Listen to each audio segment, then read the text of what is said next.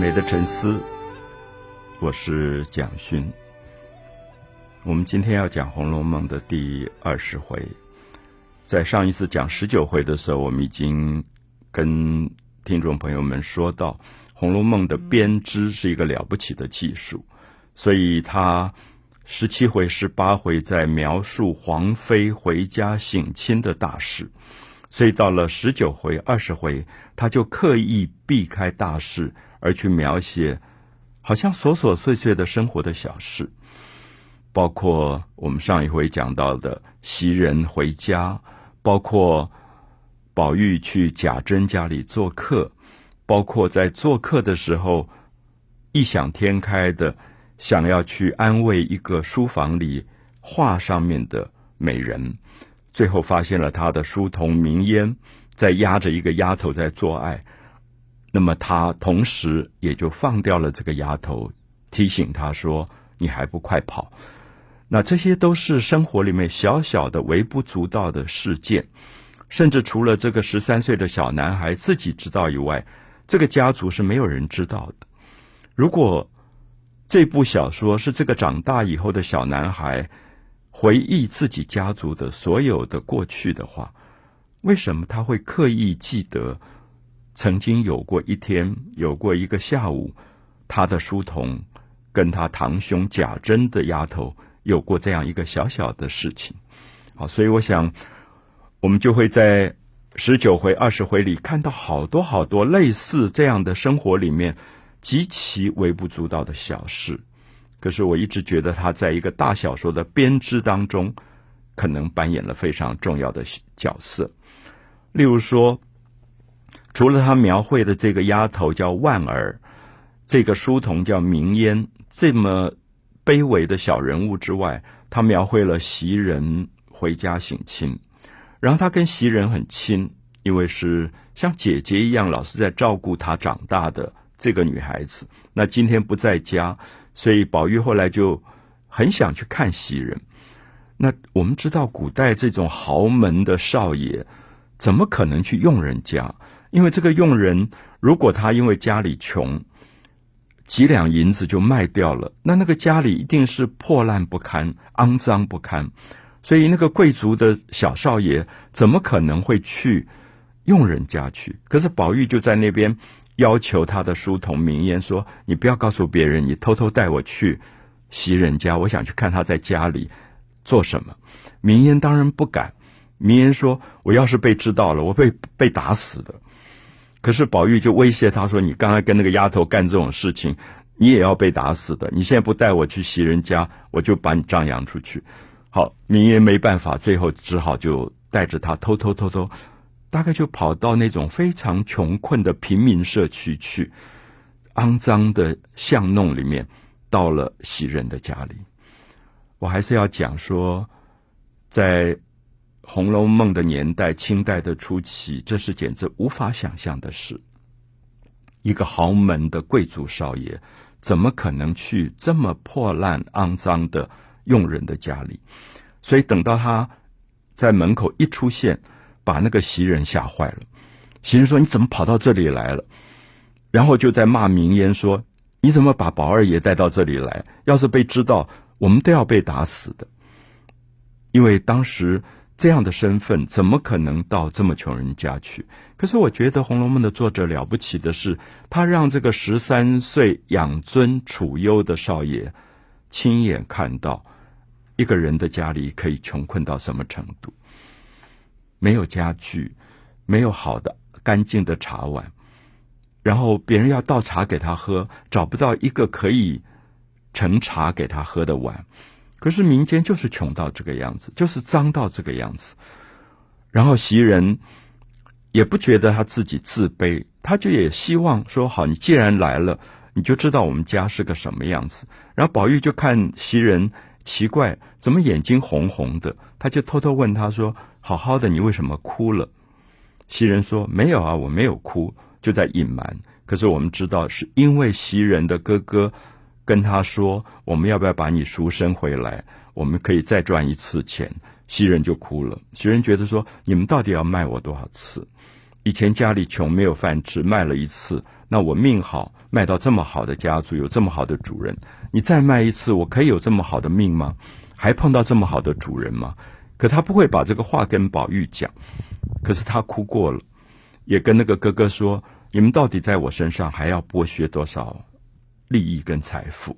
那刚好这个时候宝玉来了，所以那这个哥哥花自芳也看出来，哎，宝玉很疼袭人，也感觉到如果袭人将来一直伺候这个小少爷，长大以后，说不定他可以。嫁给宝玉做一个妾啊，因为这样的身份，奴仆的身份不能做原配，可是至少做一个身边的妾，也是好的下场。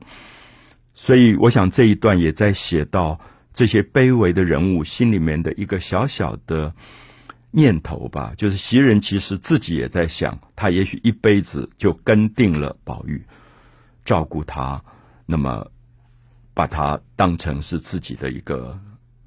主人一样来看待，那所以到二十回的时候，我们就看到有一些小事发生，像李奶奶，就是关于宝玉的奶妈，以及宝玉一个同父异母的弟弟贾环的故事，我们在下面再继续跟大家叙述。我记得在节目当中，我们提过。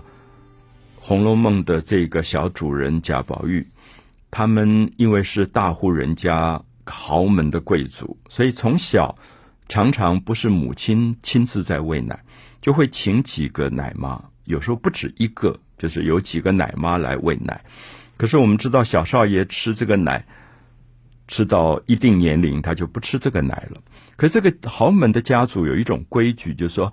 小少爷、小主人年轻时候吃过奶的那些奶妈，那到不喂奶的时候，他还有他的尊贵性，因为他们喂过小主人吃奶，所以他们都尊称他为妈妈或者奶奶，然后养在这个家里。可是这种人常常有一点像我们今天讲说，比如一个企业的创业的元老，或者一个国家的党政军元老。然后时代改变了以后，他们会不断唠叨的重复说：“你知道那个小少爷小时候是吃我的奶的，然后是我身上的血变成了奶，然后喂他长大的。”那他重复这样唠叨的意思是什么呢？因为他现在没有重要性了，可能不被人家认为是一个重要的人，可是他就要不断的重复唠叨，表示说：“你们不可以看轻我，因为我以前很重要。”所以，我想，任何一个社会都有这样的人，就是以前我们常讲党国元老那种角色，就出来总是讲说，现在多么呃世风日下，什么教训别人一顿。所以有时候我不晓得，有时候在自己年纪大的时候，也很害怕在年轻人面前老在讲自己过去多么了不起了不起。其实那个那个到最后就变成年轻人很厌烦的唠叨。所以这个李奶奶是一个很有趣的角色，就是每天都在唠唠叨叨，然后所有的这些年轻的小丫头们一听她讲，赶快就溜掉了，吓得要死。我们讲过，这个十三岁的宝玉很疼丫头，他很奇怪，他会记得每一个丫头哪一个喜欢吃什么东西，他就会特别把那个东西留着给那个人吃。啊，这是我们今天大概也很少看到，就一个主人会关心佣人到这种程度。可是我也解释过，《红楼梦》的这个主人贾宝玉最大的一个特特点，也是他爸爸一直觉得他不成才的地方，就是他没有贵贱贫富之分。他觉得这些女孩子都是跟他一样长大的，都是陪伴他长大的。他们只是家里穷，卖来做丫头、做奴仆。可是他们照顾他这么好，所以他相对也要对这些人好。所以他知道袭人今天回家，那袭人很喜欢吃奶酪，就是牛奶提炼的这个奶酪。所以别人给了他奶奶奶酪吃，他说：“哦，我不吃，留着给袭人今天晚上回来吃。”结果最有趣的是，因为袭人不在，这个李奶奶来了，她就看到说：“啊，这个奶酪一定是宝玉很孝顺我。”因为小时候他吃过我的奶，现在他一定是留给我吃的，我把它吃了吧。那旁边的丫头就不敢讲，那也有人比较不知天高地厚，就说：“哎，李奶奶，那个是宝玉留给袭人的。你上次喝了什么什么东西，就宝玉都生气了。你现在不要动那个。好，李奶奶就发脾气了，说：“你知道他怎么长大的吗？他是我的血变成了奶，然后喂他长大。”又开始重复这些，然后就硬把这个奶酪就吃掉。我还是要讲《红楼梦》的十九二十回，就在写这个琐事。可是这些琐事也让你感觉到，好像我们活在人生世俗间。不是每天都是这些琐琐碎碎的事吗？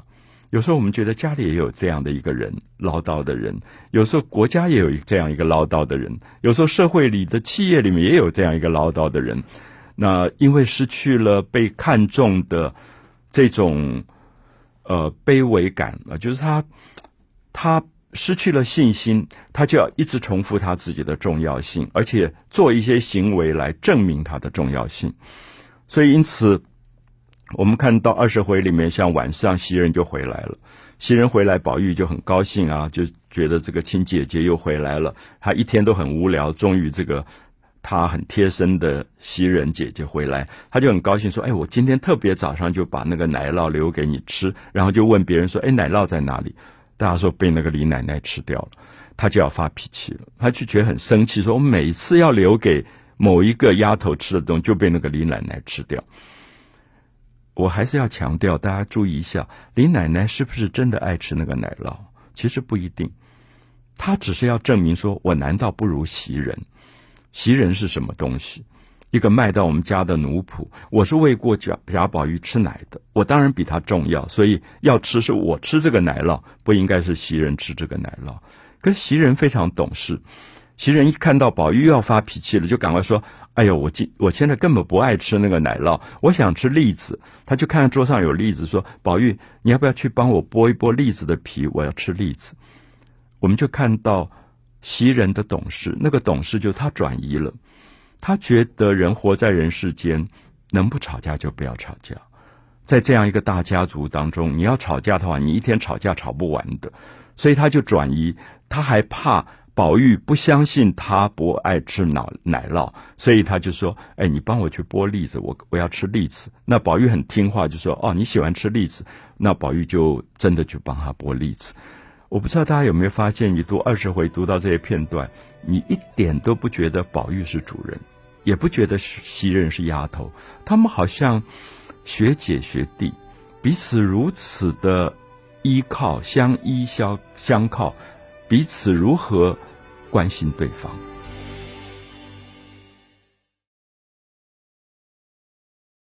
讲十九回、二十回的时候，特别希望朋友可以拿出原著看一看这些小小卑微的小人物：袭人这个丫头，明烟这个书童，万儿这个丫头，甚至像李奶奶这样一个过气的老妈。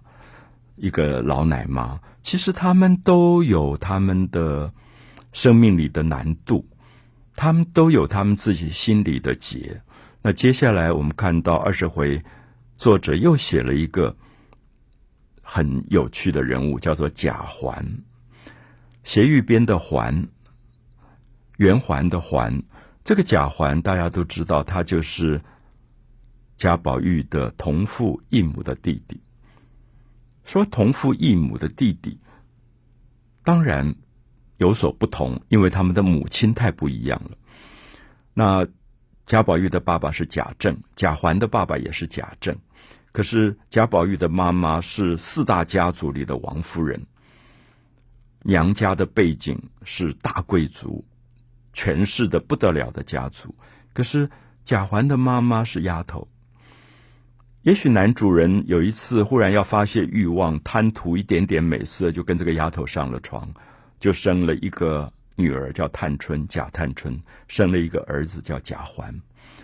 那这个贾环等于是宝玉的弟弟老二，可他永远心里面有一个结，就是宝玉好漂亮，宝玉好聪明，宝玉对谁都好，然后每个人都喜欢宝玉。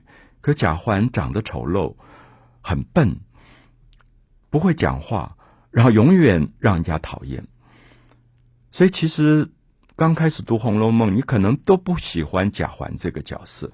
可是我无数次的跟朋友说，教了这么多年的书，我常常提醒自己，我的班上所有的学生里面不应该有一个贾环，因为贾环不只是他自己丑陋笨。人缘很坏的问题，而是说，如果你不重视他，他就会越来越丑陋，越来越笨，越来越没有人缘。所以二十回里面就写到说，要过年，过年时候大家都会掷骰子赌一点钱，然后这个贾环就跑去宝钗的房里，贾薛宝钗的房里，跟薛宝钗的丫头叫莺儿，黄莺的莺，莺儿去赌钱。我们知道那个其实输赢很小的，就是一百钱、两百钱，一点点的钱。可是贾环就是输不起的人。他在掷骰子的过程，刚开始赢了就很得意啊。我们知道，人赢了一得意，其实就是他人生失败的开始。因为接下来他就大输，他输了就输不起，输不起以后他就要作弊。因为骰子掷下去，如果是六点、七点、八点，他就赢了，他就叫六七八、六七八，一直大声叫。婴儿就叫幺幺幺，就是希望他转出一个幺，结果那个骰子真的就转出一个幺，所以贾环又要大输了。这个时候贾环就作弊，就动手把钱一抢，然后把骰子一拨，说是六。婴儿就很生气了，说你怎么作弊啊？然后说你是一个少爷，你还骗我们丫头的钱，就很看不起他。而婴儿这个时候就讲了一句话，刺伤了贾环。他说。我们前几天跟宝二爷玩，跟贾宝玉玩，他输了一大堆钱，他都不在乎，最后还把他所有的钱、剩下钱都赏给我们丫头。好，这个时候我们就看到贾环为什么受了伤，因为他说：“我拿什么跟哥哥贾宝玉比？他漂亮，他聪明，他对人好，我永远都是人家看不起。”然后就哭了。所以这个时候，宝钗作为一个小姐，当然会指责她的丫头婴儿说：“你不可以讲这个话。”然后就安慰贾环说：“不要哭，不可以这样。”可是这个时候，我们看到王熙凤出来了。贾环非常怕王熙凤，因为王熙凤是很男性化的一个阳刚的一个女孩子，他就把贾环叫出来说：“你输了多少钱？”贾环说：“输了一两百。”就是不太敢讲话，这样低声下气的。王熙凤说：“你真丢脸。”我还以为输了多少了，一两百钱你也在意，然后就命令丫头说拿一吊钱来，就那么多钱给他说，你就给我去输。我们就在这里看到说贾环的卑微跟可怜，是他不知道他自己是一个少爷的身份，因为他的妈妈是一个丫头，然后他的妈妈也永远觉得自己是卑微的，所以我想《红楼梦》的作者其实在《红楼梦》里面在提醒说。人尊贵与否，其实是你自己有没有自信。如果你觉得自己是一个丫头，你就永远是一个卑微的角色。那贾环明明是一个少爷，因为他的爸爸是贾政，他可以有一个少爷的身份。可是因为他妈妈的卑微，影响了他的卑微；因为哥哥的生命的尊严压着他，而变成心理学上的一个 complex，一种结。所以他永远一辈子不快乐。那么，所以我们觉得《红楼梦》写人性写的太精彩。那可是，我觉得在写的过程，他其实没有让我们讨厌贾环。